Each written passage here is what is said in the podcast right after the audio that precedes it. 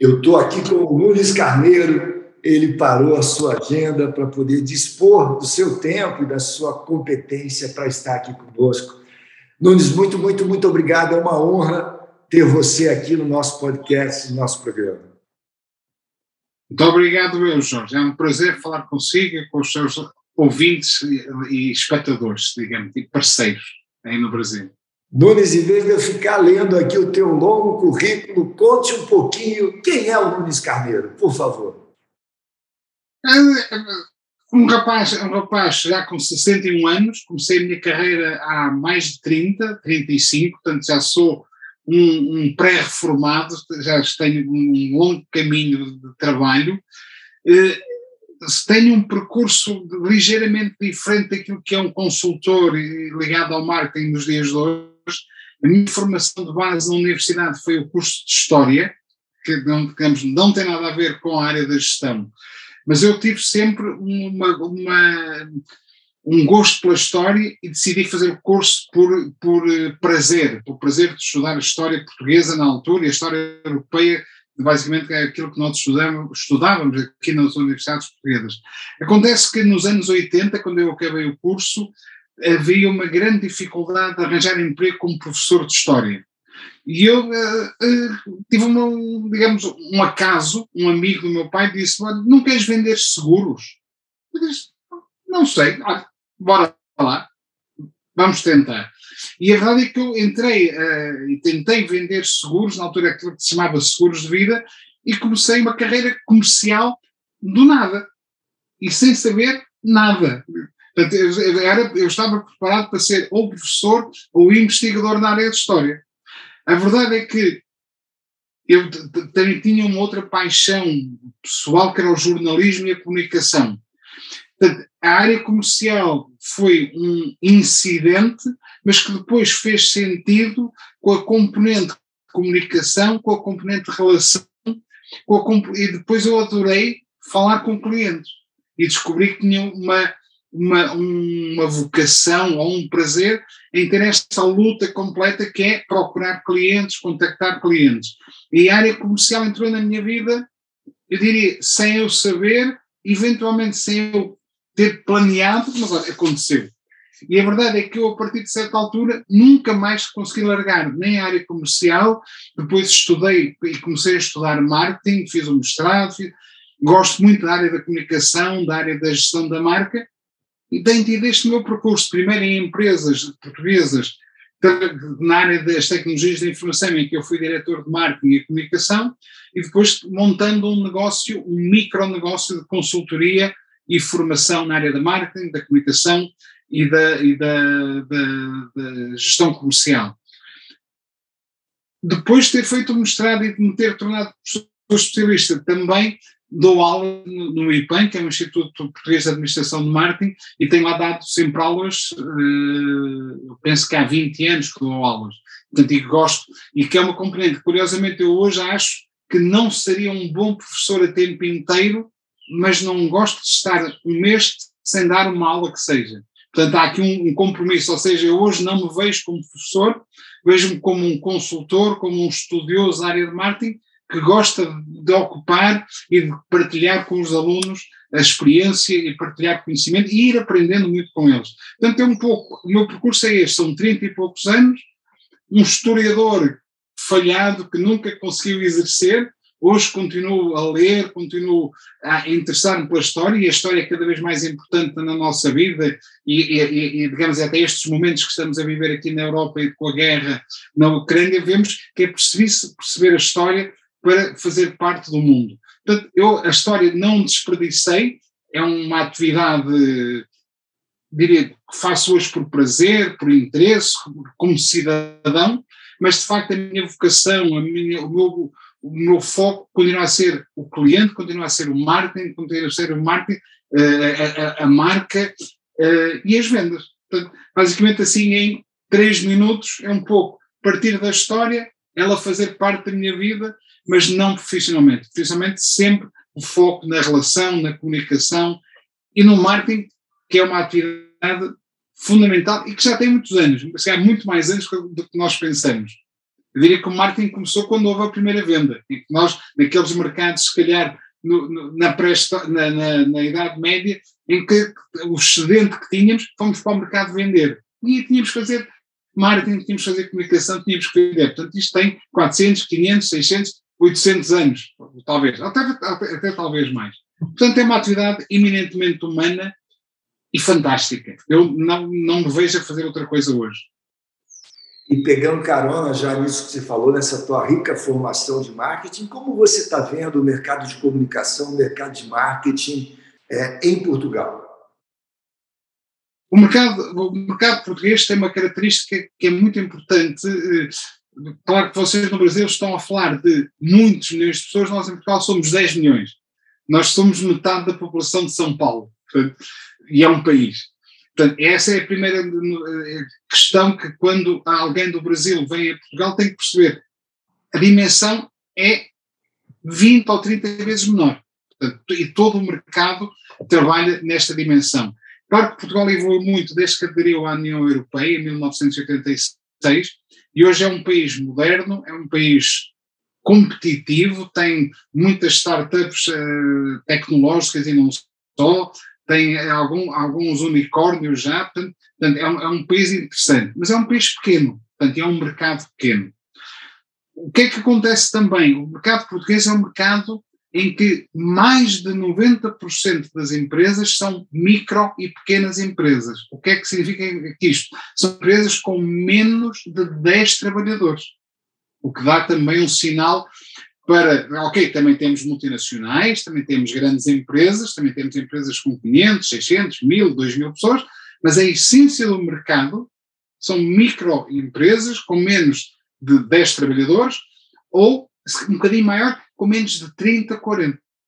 Portanto, e é para essa realidade empresarial, e, e, digamos, são pequenos e médios negócios, e isso condiciona muito duas coisas: a capacidade de investimento e o estilo de gestão. A capacidade de investir, portanto, sendo uma empresa pequena, tem um negócio, tem um volume de negócios pequeno, o que vai condicionar a capacidade de investimento e a capacidade, e até uh, a, a, consciência da necessidade de investimento na área de marketing e comunicação, por um lado. E, e, e por outro lado, uh, a questão de, de, de, de, serem pequenas e médias empresas condiciona a sua ambição. Há muitas empresas que têm uma ambição apenas regional, nem é europeia, nem é Portugal, é o Grande Porto, a Grande Lisboa, o Sul, o Algarve. Portanto, é esta realidade tem que ser compreendida, por exemplo, para quem quiser vir, por exemplo, investir ou quiser vir trabalhar em Portugal. Há oportunidades em grandes empresas, mas são muito pequenas. É preciso trabalhar e ter uma vocação para o trabalho com as pequenas e médias empresas. Portanto, e isto, repare, o marketing é o mesmo, as técnicas de marketing são as mesmas, mas têm que ser adaptadas e dimensionadas a esta realidade micro ou, ou de pequenas e médias empresas. A questão do digital é importante aqui e tem, tem crescido, porquê? Porque o digital, de certa forma, disfarça esta dimensão. Eu posso ser uma empresa global e ter cinco funcionários. Portanto, eu não tenho que ter uma macroestrutura gigantesca para ser uma multinacional. Eu, quando me coloco, quando eu abro a minha loja online, eu a partir desse momento, e portanto, se fizer essa loja em três línguas, eu posso ter uma encomenda da Polónia, eu posso ter uma encomenda dos Estados Unidos, eu posso ter uma, portanto, e o cliente não vai saber se eu tenho 500 funcionários ou se tenho 50. O cliente vai saber se eu tenho um produto ou um serviço competitivo ou não e se consigo competir no mercado global ou não. Portanto, essa, ou seja, é neste box um mercado pequeno, a estrutura empresarial, é, digo, mais de 90% são micro e pequenas empresas, mas o digital veio ajudar porque permite que uma pequena empresa seja global, por exemplo, coisa que há 20 anos era impossível. Há 20 anos a ambição era mesmo, mesmo reduzida. Nós temos, portanto, este é o paradoxo do nosso mercado. Eu trabalho essencialmente com pequenas e médias empresas. Já trabalhei com empresas grandes, com National Deposits, etc., com um banco, que é o maior banco português, portanto, já lá fiz formação, já tive outras empresas grandes, mas a minha vocação e aquilo que eu gosto de trabalhar e que acho que é útil trabalhar em Portugal é a pequena e média empresa. Porquê? Porque precisa, porque eh, é fundamental para o seu crescimento. Qual é a dificuldade que, se, que encontramos cá? É que a pequena dimensão da empresa leva a fortes restrições no investimento. E, por outro lado, o estilo de gestão do empresário português é um estilo de gestão muito de self-made man. Portanto, são pessoas que cresceram e fizeram o seu negócio a partir de um negócio muitas vezes familiar, que é uma outra componente do nosso mercado, é que muitas, muitas empresas têm um perfil familiar, em que nasceram, são ex-funcionários de uma empresa que criaram o seu próprio negócio. E por vezes não cresceram e desenvolveram o seu negócio autonomamente, em que não tiveram um único consultor. Com tudo o que isto tem de bom, devido ao seu empreendedorismo, à sua capacidade de iniciativa, à sua capacidade de criar e desenvolver um bom negócio, mas às vezes essa capacidade e essa solidão na gestão leva a que perdem oportunidades, não têm um, um espírito se calhar tão aberto e se calhar não, não têm uma perspectiva tão diversa que poderiam ter, por exemplo, com o contributo, com a ajuda de um consultor, etc. Portanto, este é um outro problema. O estilo de gestão do pequeno e médio empresário português ainda é muito eu sei, eu faço, eu consigo. E de facto eles durante, durante anos souberam e fizeram e, e têm muito sucesso. Eu tenho muito respeito por eles, como é óbvio. Há pessoas que têm a educação base e hoje faturam milhões. Portanto, não são, digamos, são pessoas com uma grande capacidade. Aliás, eu costumo dizer que quando faço consultoria, eu do, do seu negócio não percebo nada. Eu tenho modelos, eu tenho eh, mecanismos e metodologias de o analisar, de o apoiar. Mas a verdade é que eu olho para aquele empresário e digo: este homem tem 50 pessoas a trabalhar com ele. Este homem paga 50 salários todos os meses. Este homem vende não sei quantos milhares de euros todos os meses. Este homem tem um negócio há 20 anos. Portanto, tem valor.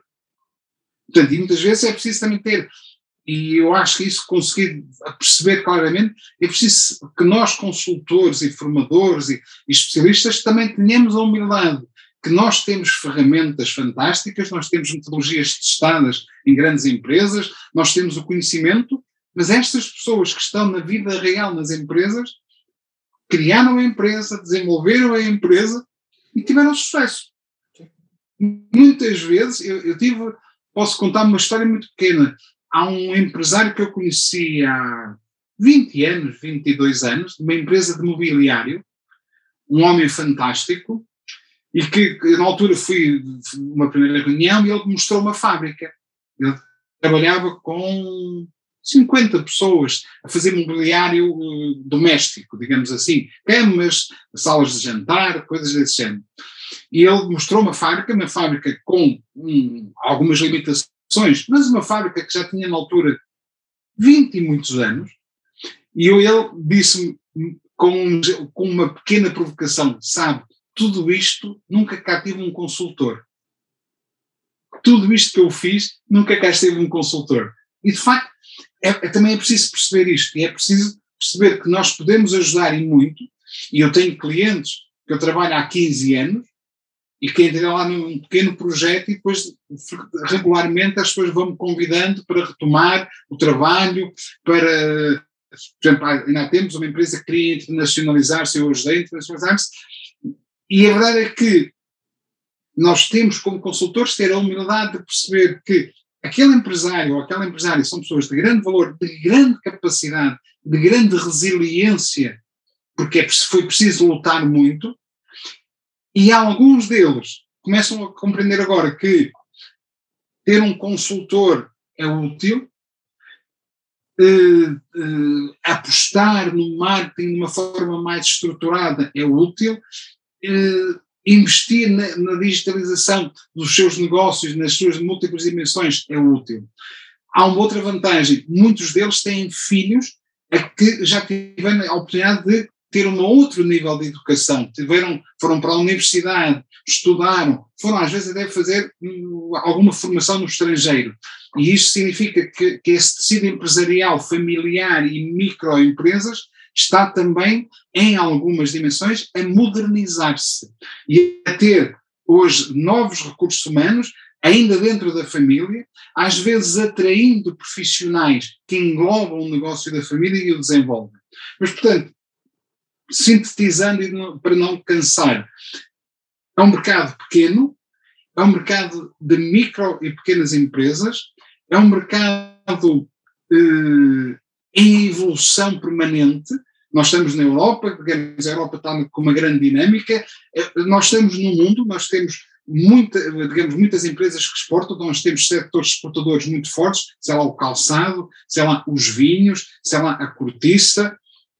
Agora também estamos a exportar e a começar a ter grandes competências na área tecnológica, nós temos empresas tecnológicas de ponta, com grandes investimentos, até, e a serem até adquiridas por multinacionais que vêm buscar não a empresa, mas o know-how que um engenheiro, os engenheiros portugueses, os tecnólogos portugueses têm. Portanto, é este mundo que está em transformação, conciliando a tradição e a inovação. Ok? Mas, portanto, mas é, é um mercado muito interessante. Mas temos que ter a noção disto, quer a dimensão, quer também o histórico, quer toda esta cultura empresarial que nós aqui temos. Como no Brasil há uma cultura empresarial. Aliás, eh, como o Jorge sabe, houve empresas portuguesas que tentaram exportar para o Brasil e correu mal porquê? Porque pensaram, os brasileiros falam português, é a mesma coisa. Não é nada. São, nós somos portugueses e os meus amigos são brasileiros. E é aquela coisa, o que funciona em Portugal funciona no Brasil. Às vezes sim, às vezes não.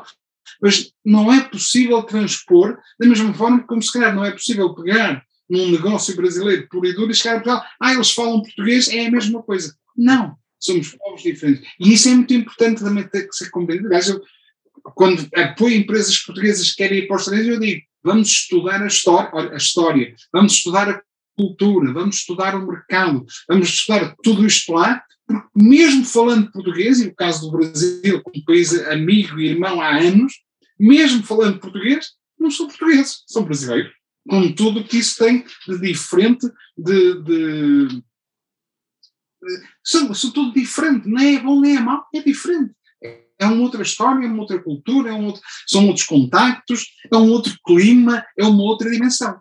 Agora, se nós conseguirmos de cá para aí e daí para cá compreendermos e conciliarmos e respeitarmos as histórias, a cultura, a evolução, há alguns negócios que poderão ter sucesso. Com parceria, com joint ventures, etc. Mas é um pouco. Eh, Portugal e o Brasil têm esta história tão longa e tão, tão digamos, eh, forte, mas os negócios nem sempre são fáceis porque são mercados diferentes. São mercados que, em alguns sítios, estão em patamares diferentes do seu desenvolvimento. Portanto, não é aquela coisa, vamos replicar, às vezes não. Portanto, eu diria, e, e aconselhando os seus, os seus seguidores, Jorge, eu digo, estudem a história portuguesa, visitem Portugal, venham conhecer ao vivo e a cores aquilo que é o Portugal hoje, qual é os seus negócios, e tentar uh, instalarem-se cá. Claro, instalando-se cá também tem uma coisa importante, tem uma porta aberta para a Europa. Nós fazemos parte da União Europeia, são 27 grandes países, são 500, quase 600 ou 700 milhões de consumidores, portanto é um mercado muito grande e que pode, operando a partir de Portugal, não há fronteiras. São 27 países. Há uma moeda única em muitos destes 27 países, não em todos ainda, que é o euro, que é hoje, digamos, uma moeda forte a nível internacional, combate com o dólar, portanto, o dólar durante anos foi líder absoluto, hoje o euro também já vai tendo. Mas temos este mercado comum, no fim de contas, esta, esta Europa de, a 27, onde há muito mercado, há muitos negócios, no, em, em ambos os sentidos. O estar em Portugal pode ser uma oportunidade muito interessante. Mas é preciso conhecer Portugal e Portugal, a partir daqui, pode abrir vários caminhos. Há uma coisa importante, já agora, que já que eu gostava de dizer. Nós, portugueses, apesar da nossa cultura tradicional, nós somos pessoas muito abertas. O português é um, é um, é um português consumidor, o português empresário, apesar de tudo, gosta de abrir mercado, gosta de, de, de conhecer o desconhecido. Nós estamos em muitos países, acho, e hoje também há muitos brasileiros, curiosamente, foi uma coisa que nós deixámos no ADN do brasileiro. Nós hoje temos portugueses em todos os países do mundo, praticamente. O antigo presidente português, o Mário Soares, que entretanto faleceu, um dia foi ao Ceilão. E no meio da visita ao Ceilão, tá, encontra um, português com 12 filhos, que estava lá há 40 e tal anos. No, no Ceilão, sim, no Ceilão, no fim, do, não era na capital, era lá numa aldeia, lá estava um português. E é interessante porque nós temos nós somos 10 milhões em Portugal, mas somos muitos milhões em todo o mundo. Aliás, há muitos portugueses no Brasil, há muitos portugueses na Alemanha. Uh, Portugal, uh, o português é, segundo, é, o, é, o segundo, é a segunda nacionalidade em Paris. Tem mais de um milhão de pessoas em Paris, é, ou na grande Paris.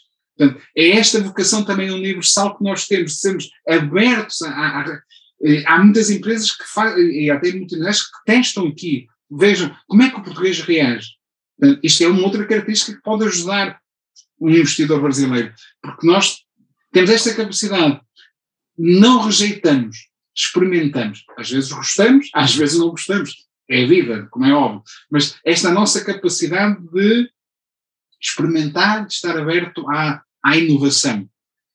Por outro lado, temos investido muito, temos sido muito inovadores, temos recebido prémios. Há, há multinacionais que vêm buscar técnicos a Portugal porque reconhecem uma forte competência de inovação em áreas da tecnologia, em áreas da, da, da biotecnologia, na áreas da saúde.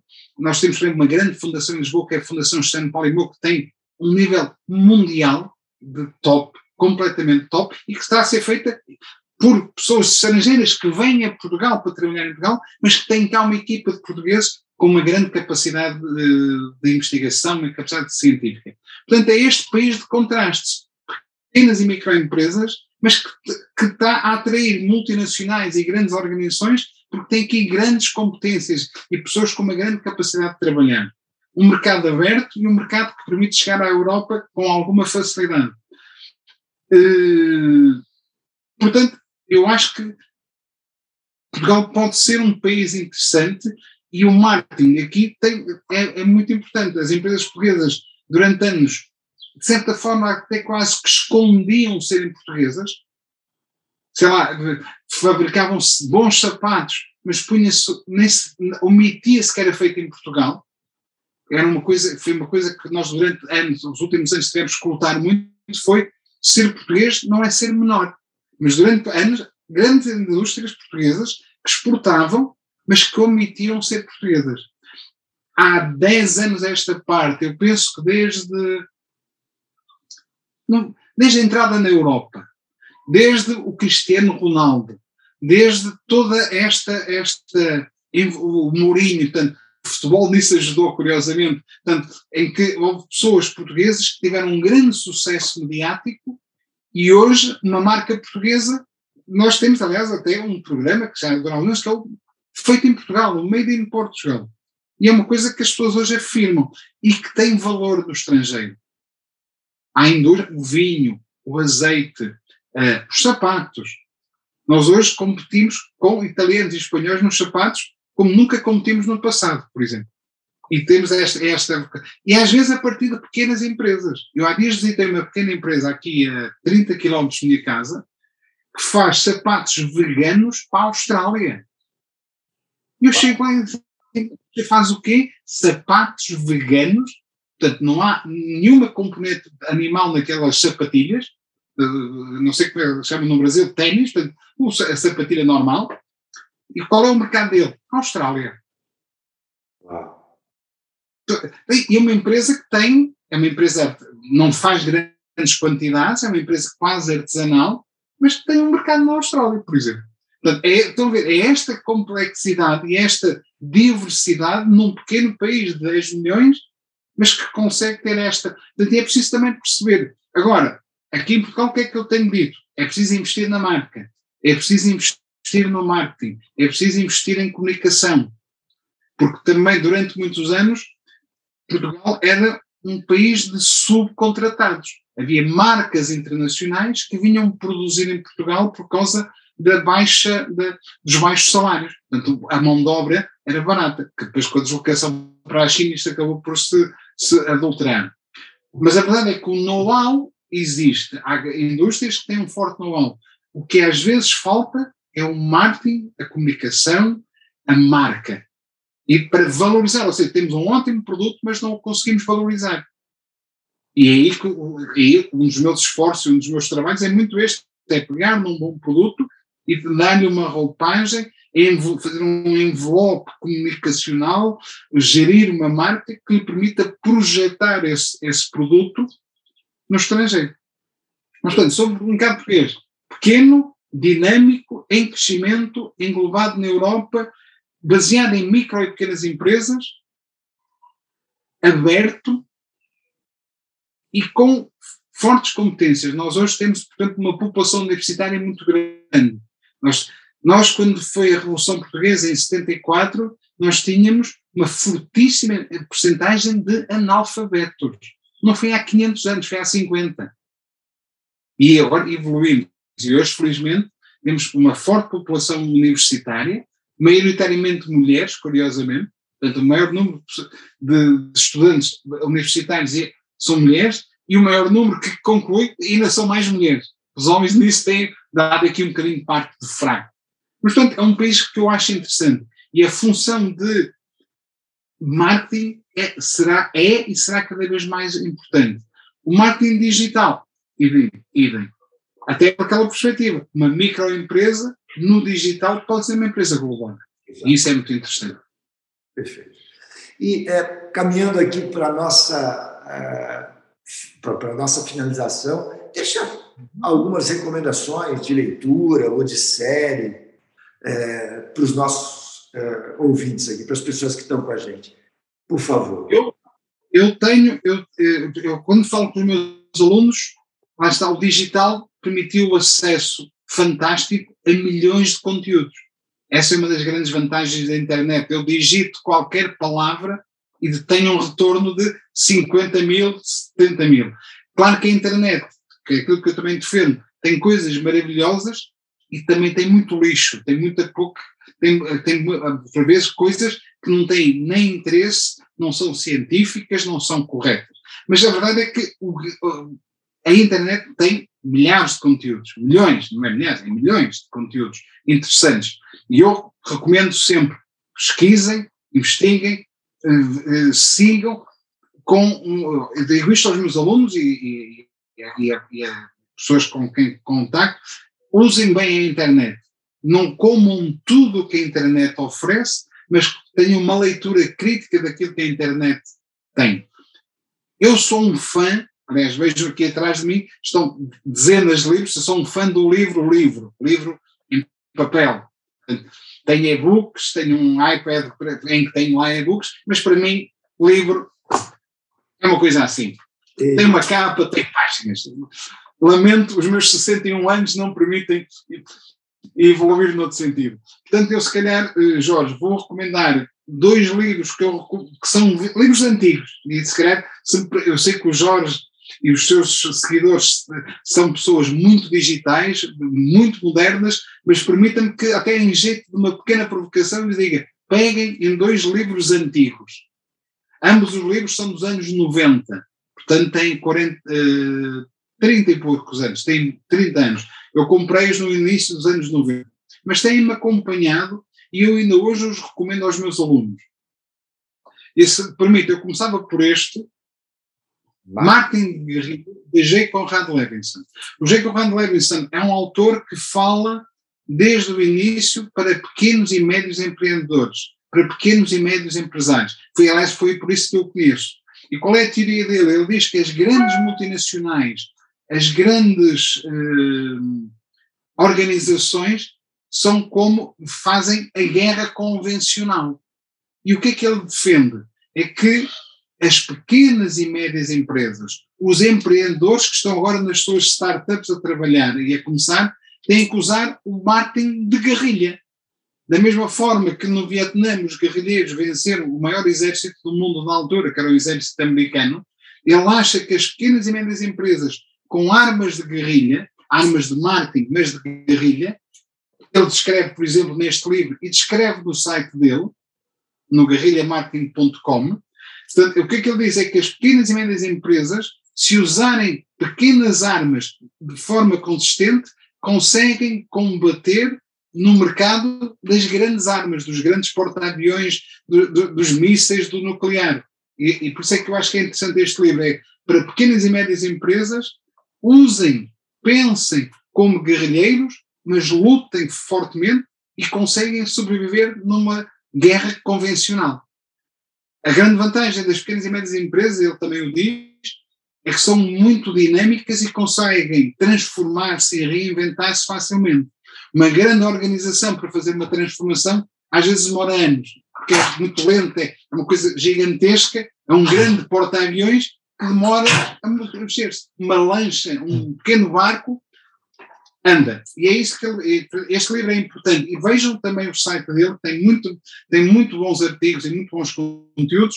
O Levison diz usem armas de guerrilha, ele descreve várias, e também já tem uh, armas uh, pequenas armas digitais. Vale a pena ler e, e sobretudo, este espírito. Contra grandes uh, exércitos, às vezes, um guerrilheiro inovador, criativo, pode vencer. Veja-se, por exemplo, e agora, até neste momento, a Rússia é um grande país, um exército poderoso, um pequeno país como a Ucrânia está-lhe a dar luta. É uma, é uma, lição, às vezes vale a pena. É grande, vai ganhar. Não sei. Se eu for capaz, se eu for inteligente, se eu for inovador, se eu for criativo, se calhar eu posso ganhar. Eu posso manter a minha posição no mercado global. O outro livro é um livro de, do, do, do Alfred Jack que são dois autores americanos, eu, isto, isto, esta é uma edição brasileira, curiosamente, encontrarão aí no Brasil, provavelmente, até uma edição mais recente. Eh, este livro é, é interessante porquê? Porque nós estamos habituados a ver o marketing não como uma ciência. E o que é que eles dizem? Eles fazem aqui, no fim de contas, 22 leis consagradas, ou seja, eles transformam o marketing como se fosse eh, uma ciência com leis.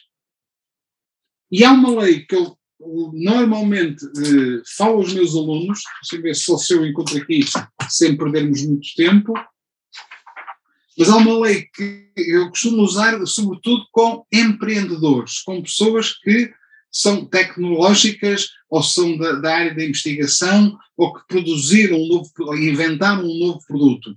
E é, que é a chamada a lei da percepção, porque ele tem a lei do foco, tem a lei da mente, portanto, tem um conjunto de 22 leis. E há uma lei que é a lei da percepção, que é uma coisa que eu nunca mais me esqueci. Eu li isto num hotel em Lisboa, estava a trabalhar em Lisboa na altura, a fazer formação, e comprei o livro numa livraria e li-o tipo em dois dias. E há uma lei que é, é chamada Lei da Percepção, e o que, é, o que é que ele diz? O produto não interessa nada. O que interessa é a percepção que o cliente tem.